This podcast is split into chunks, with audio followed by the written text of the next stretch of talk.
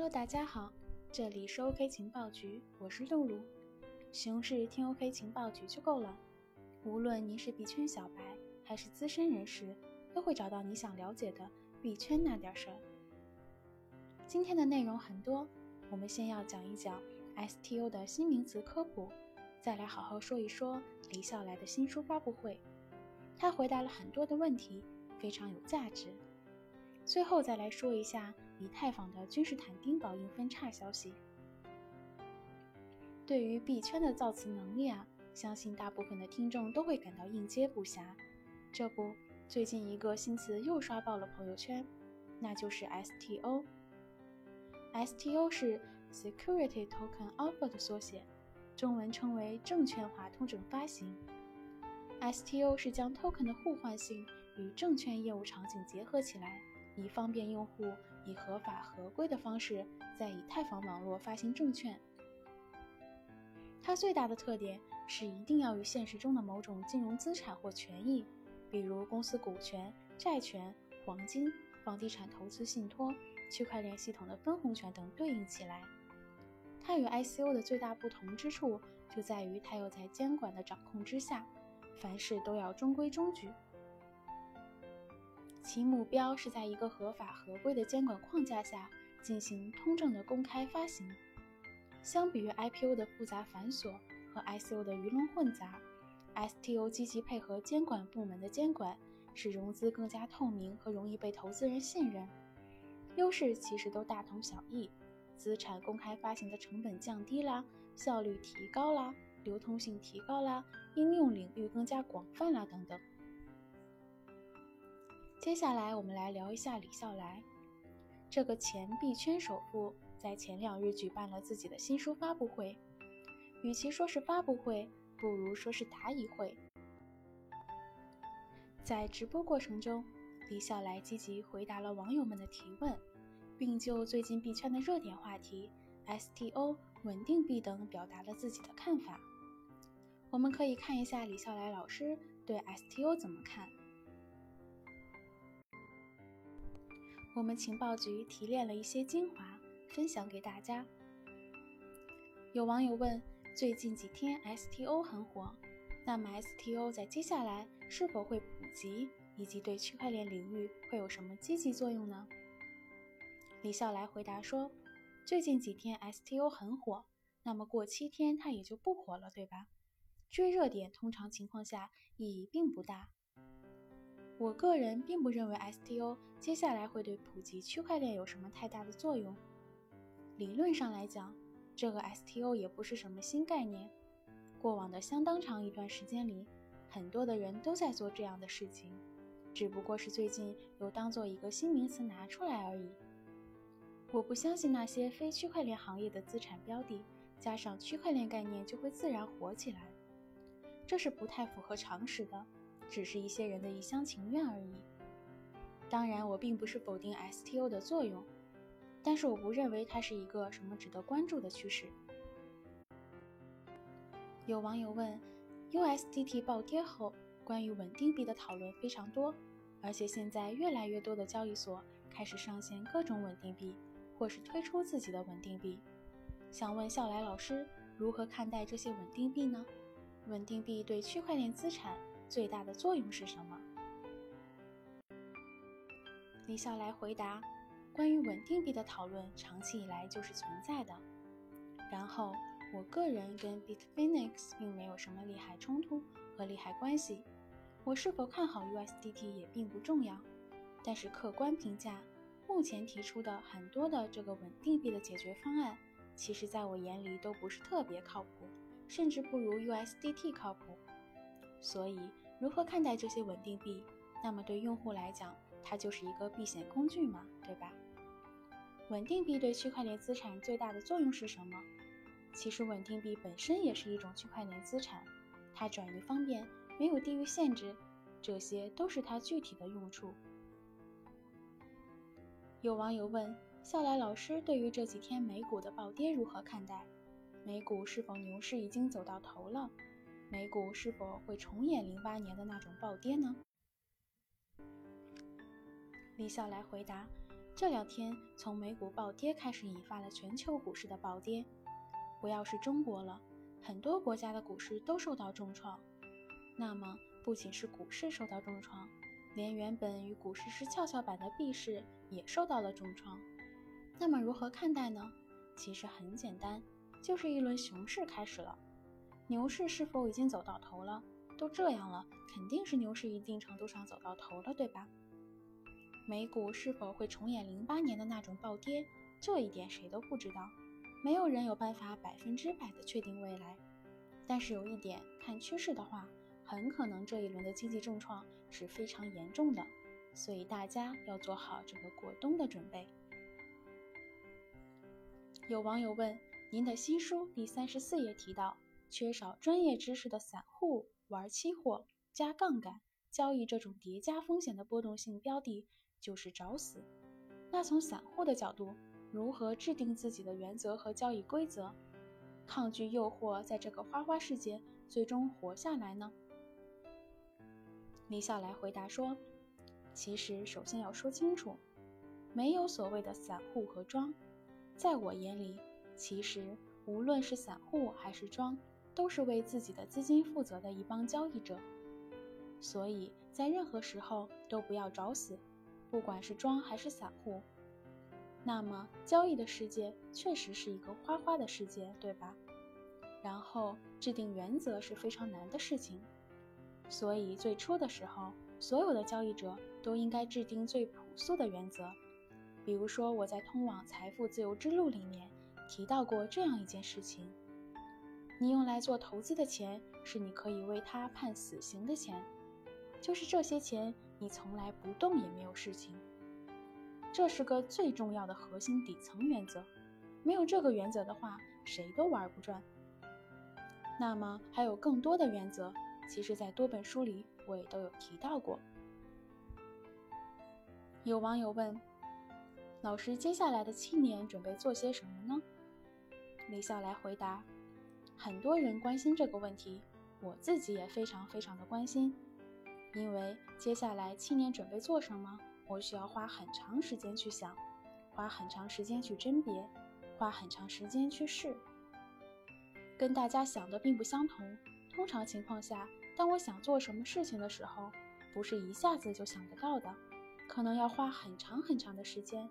每一次七年的转变对我来说，都可能是一年到两年的时间去思考，去像苍蝇一样左冲右撞，然后才能找到一条出路，对吧？我对我的未来没有一个条条框框，所以我也正在积极搜索。当然了，我一旦开始做了，你们也会看得到，因为我是那个罕见的把自己的生活公开在互联网上的人。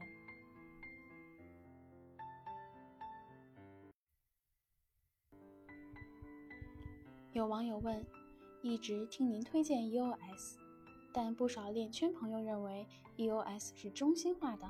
有被区块链的初衷和精神，您能通俗易懂的解释一下吗？李笑来回答：百分之百去中心化在现实当中是很难做到的，并且效率不高。所以历史上来看，我们都是在追求一种妥协。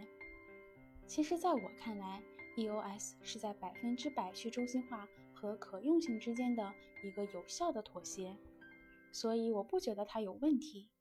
在另外一个是这样子的，你什么时候一直听我推荐 EOS 了？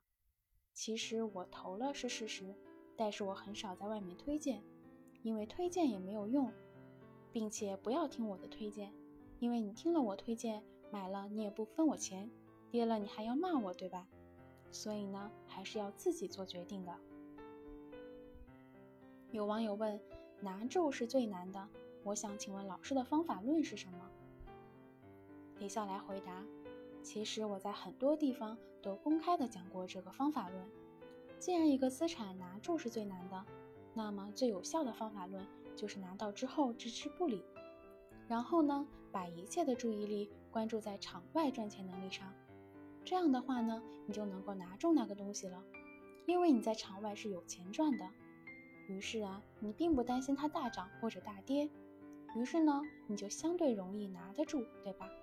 所以呢，无论是熊市牛市，场外赚钱能力其实是一个交易者或者投资者的核心竞争力。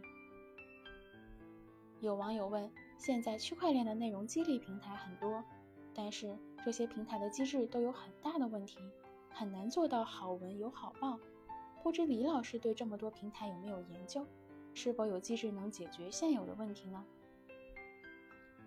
李笑来回答：我觉得好文有好报，即使是在没有区块链的世界里，也并没有被很好的满足，因为好文的判定本身就是很难的，有很多的好文。其实并不招待见的，所以仅靠区块链就想完成好文有好报这个解决方案，我相信是非常非常难的。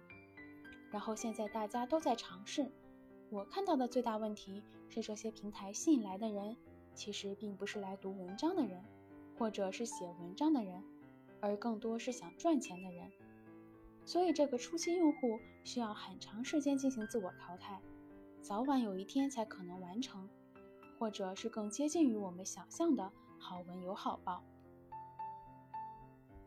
网友问：“请问老师，现在熊市已经十个月，按照像您说的币圈周期十八到二十四个月，各个群现在很安静了，是不是有底部的迹象了？还是才刚刚开始呢？”李笑来回答说：“我判断不出来现在是底部，真的判断不出来，事后才会知道。”熊市究竟有多长，也没有人知道。我呢，个人觉得说，希望这里熊市再长一点，这样就能把那些泡沫挤干净，让那些乌七八糟的人走干净才是好事嘛。有网友问：笑来老师，您觉得您现在所说的投资原则还会迭代吗？如果会，可能是什么原因导致的？李笑来回答：我的绝大多数投资原则。是很难被迭代的，因为我都遵循的是最简单、最基本的道理。这也是一种让自己靠谱起来的方式。所以，我的投资原则，通常情况下，我认为很可能长期不会迭代的，因为就是看着长期而制定出来的原则。好了，由于篇幅问题，露露就不在这里事无巨细的阐述了。笑来老师对于中国币圈的贡献。我们在之前的节目中也有详细的介绍，至于直播的具体情况，大家可以去自己查看详情。以太坊啊，前阵子因为暴跌，惹出了一系列麻烦，连同它的创始人威神都深陷负面，被围追堵截啦，传言退出以太坊啦。最近，以太坊又以一则君士坦丁堡硬分叉消息回归到大众视野。没错，以太坊君士坦丁堡硬分叉时间确定了，大概在二零一九年一月份。首先，咱们先来讲讲硬分叉是怎么回事。硬分叉现象首先出现在比特币系统。我们熟知的比特币现金就是比特币的分叉币。我们做个比喻啊，把比特币系统比作一条马路，这条马路并不宽，因为交易太多就堵车了。堵在后面的人心烦啊，就想着是不是可以找一条别的不堵车的路走呢？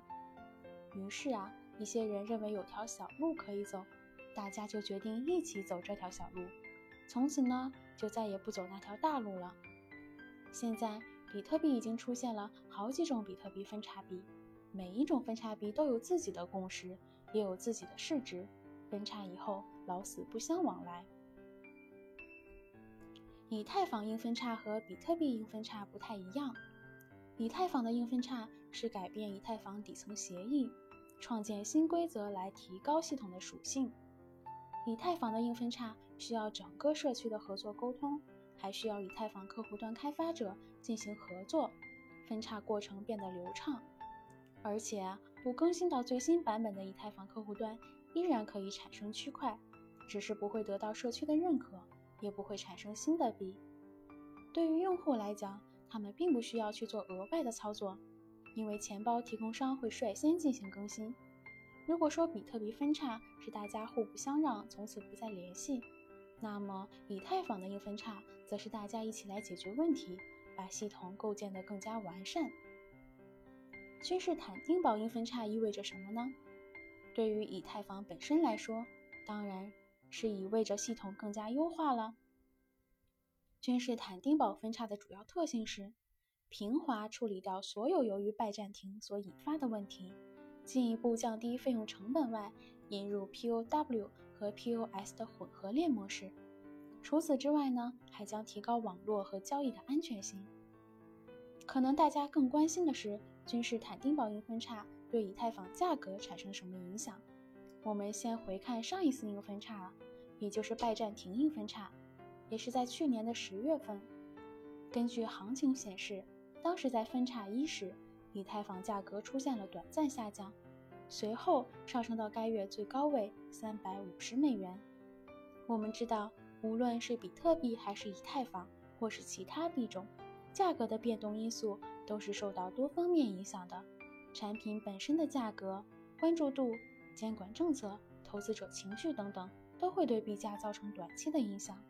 而君士坦丁堡作为一个千呼万唤始出来的重大升级，除了对系统本身形成优化以外，必将引起新一轮的关注度。好了，今天的节目就到这里了，欢迎大家来后台给我们留言哦。熊市听 OK 情报局就够了，我是露露，我们下期再见。